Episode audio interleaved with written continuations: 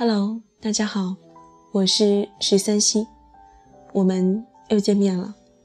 还是那句老话，我有故事，也有酒，来了便坐下，听我娓娓而来。今天要给大家分享的文章来自惋惜，题目叫做《你的身材充满了你的修养》。我在典型的中国式家庭长大。从小就被教育，心灵美才是最重要的。小姑娘家家的，应该把所有的精力都放在学习上。打扮的花枝招展的，都是那些贪玩不爱学习的坏学生。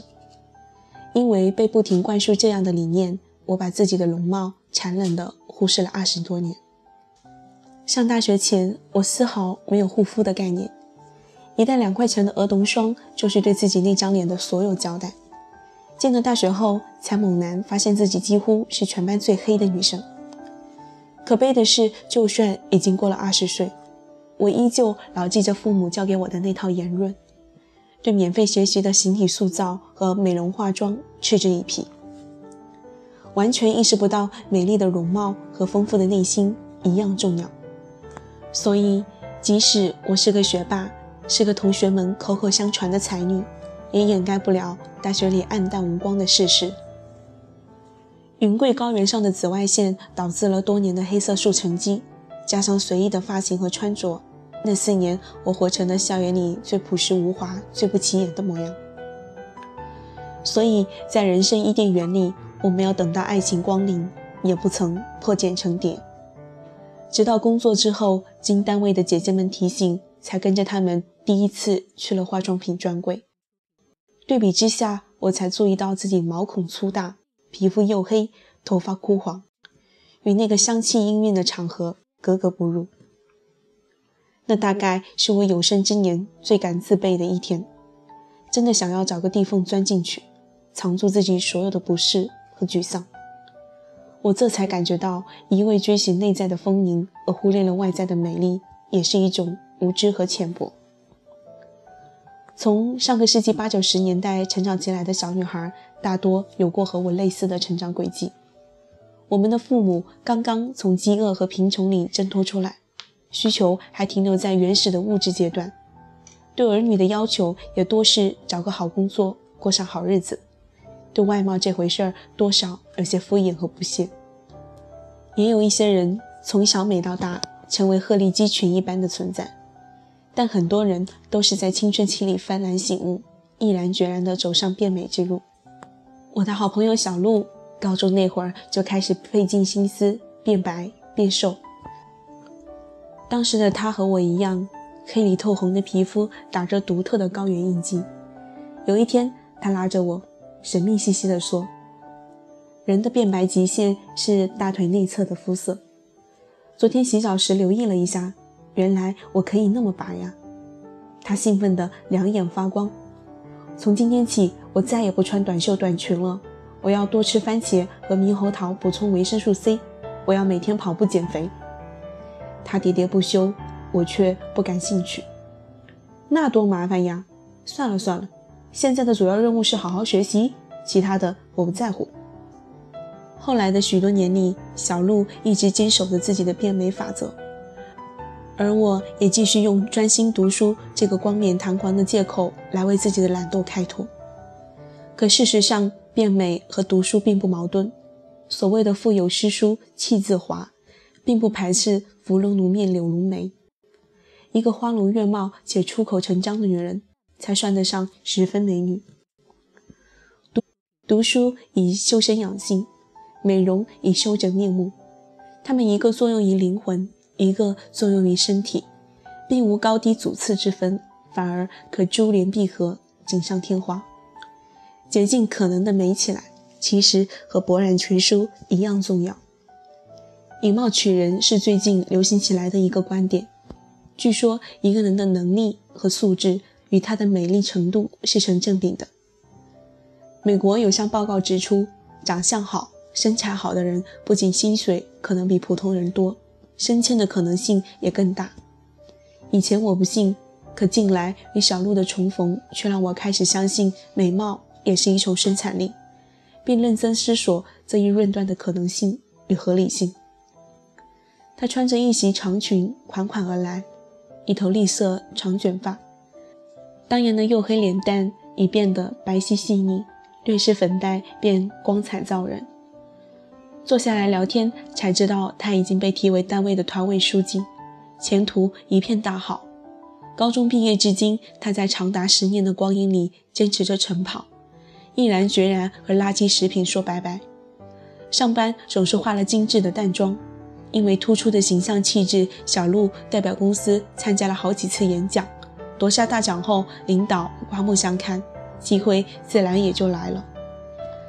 在工作能力同等的情况下，人们的目光总会不由自主地看向更漂亮的那个人。这也许是因为人与人之间的交际也始于颜值，才胜于才华。别人没有义务透过你邋遢的外表去发现你的满腹经纶。现在的小鹿整个人都变了，举手投足间落落大方，大家都赞她是美人，她也就在变美的道路上。越走越远，因为美丽本身就具备强大的自信力。除了带来自信，美丽还养成自律。对生活一丝不苟的小鹿，好习惯也带到了他的工作里。认真卸妆洗脸的人，肯定也拥有一张整洁干净的办公桌。有条不紊化妆的人，大多也能够有理有据、文笔流畅地写工作报告。坚持减肥美白的人。应该也能在工作中持之以恒，持续进步。你的外在其实也体现你的内在。事实上，天生丽质的姑娘一直都是少数。大部分女孩普通如你我，容貌不上不下，身材不好不坏。她们后来的耀眼夺目里，其实都附着精心雕刻的痕迹。变美是一种能力。持续美下去，它就变为你的卓越才华，成为你的彪悍附加值，可与读书带来的气质超然相媲美。所以，作为一个资质平庸的女孩，你更应该考虑的是，颜值不够，拿什么来凑？因为美貌是稀缺资源，美丽却可以通过勤修苦练一步步获得。你的脸上藏着读过的书和走过的路。更藏着敷过的面膜和吃过的维生素，二者缺一不可。美起来刻不容缓。那些走路带风、惊艳时光的女人，不仅花了大量时间来阅读，还投入了不少金钱精力去护肤保养、健身塑形。其实变美的途径呢，说来说去也不外乎以下几个：第一，身材管理。不能掌控身材，何以掌控人生？九十斤和一百五十斤的姑娘面对的世界可能是截然不同的。管住嘴，迈开腿是成为美人的基本素养。第二个是护肤美容，一白遮百丑，说得好就是好皮肤的魅力。自认为这才是美人的根本。肤如凝脂，手若柔夷，这短短数字已然是倾城之姿。第三点是衣品提升。对女人来说，穿衣是一门学问。它在蔽体之外，还能恰到好处的扬长避短，衬托你独一无二的美丽。一件得体绚丽的衣裳，有时也不比你的战袍盔甲差。第四点是学会微笑。飞扬跋扈的漂亮姑娘和热情大度的普通女孩，乍一看是前者受欢迎，但时间久了。其内在的人格魅力会促使人们做出第二次选择。有时候，一个笑容便可以让你拥有花容月貌，因为我们的眼睛会受到心情的蛊惑。愿你腹有诗书，也面如春花；愿你才高八斗，也倾国倾城。知道你什么话都不说，连仅有的泪都忍住。我才知道，陪着你上路，快乐不是唯一任务。直到我视线开始模糊，而你却满脸不在乎，我才明白，学会变发素也回不到最初。一边爱一边走，我已经成为你信徒。相信情到深处不怕孤独。如果我们不曾看过对方怎么哭，如何知道快乐一转身就是痛苦？想不到你绝望的泪水。一刹那让我大彻大悟。如可知道心魔是最沉重的包袱？年少轻狂的好日子，一懂事就结束。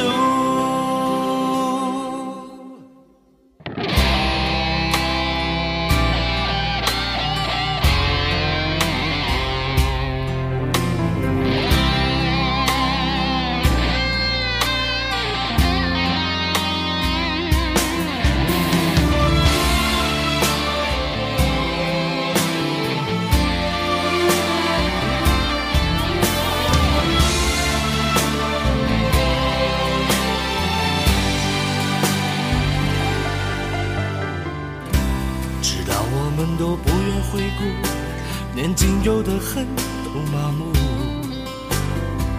我才知道该重新上路，接受命运的新任务。